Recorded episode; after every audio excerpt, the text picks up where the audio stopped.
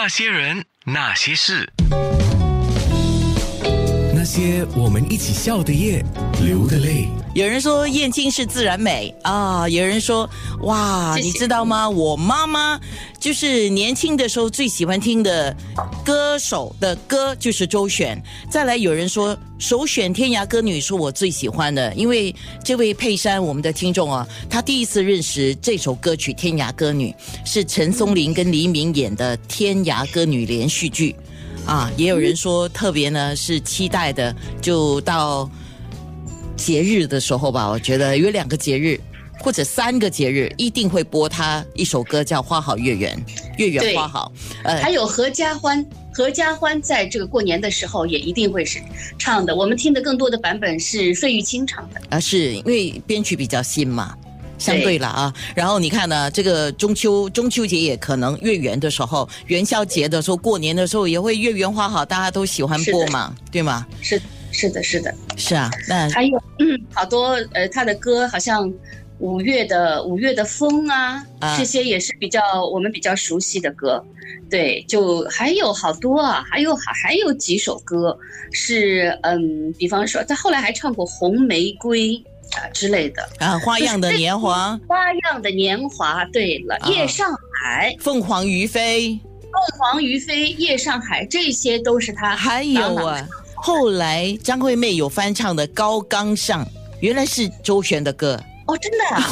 高岗上是的，所以你看哈、嗯那个时代其实就是在民国那段时间哈、就是是文艺歌曲啊，就是文学其实是非常繁时尚都非常繁荣的一个时期。然后后来这段时间就是有一点点断层了，那是啦，因为整个大环境的关系哦。对，然后环境、政治关系。你知道，大概是在去年年底，大概十一月的时候，十一月还不到十二月，呃，燕青呢就给我发来一个 WhatsApp 啊讯息，就跟我讲说，呃。就是年底的去年年底哦，我们讲的是去年的事了啊。去对呀 去年年底的时候，你不是做了去年的时候你做了张爱玲之后呢，然后你说去年年底呃的时候你要做的是另外一个上海女神，然后你说今年能够为两个上海女神做点事啊，是挺高兴的。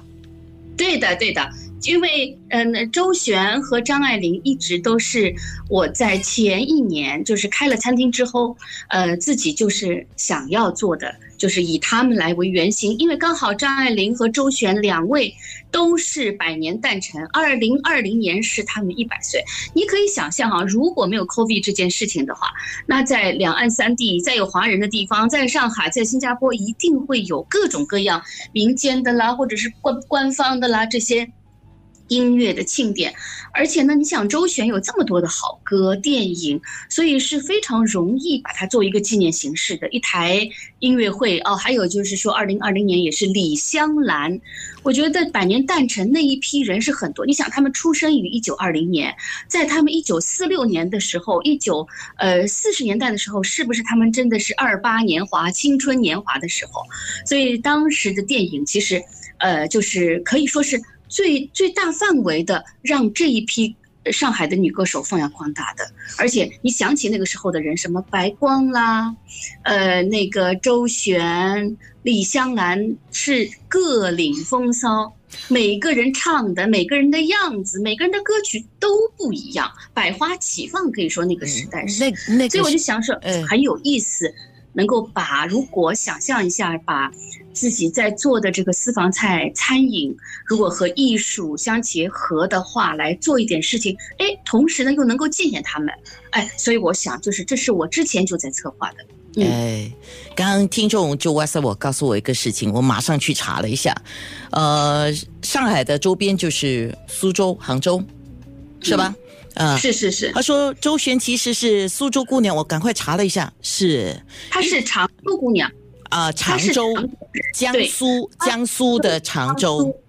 她是很可怜，她是个孤儿，她直到她三十七岁去世，她都并不知道，并没有查到她的父母是谁，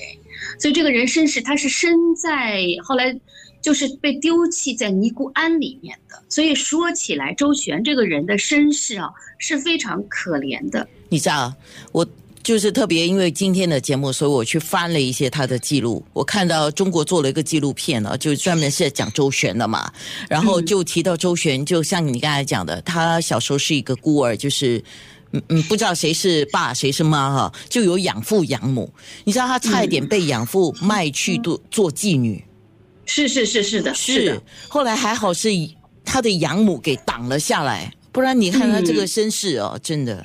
是很可怜，然后但是这个上帝有的时候，我们发现好多的演员啊，你知道，你包括你现在再回去看像马蒂莲梦露啊，然后嗯，像以前演过末代皇帝的那个尊龙啊，都会有这样的身世，就是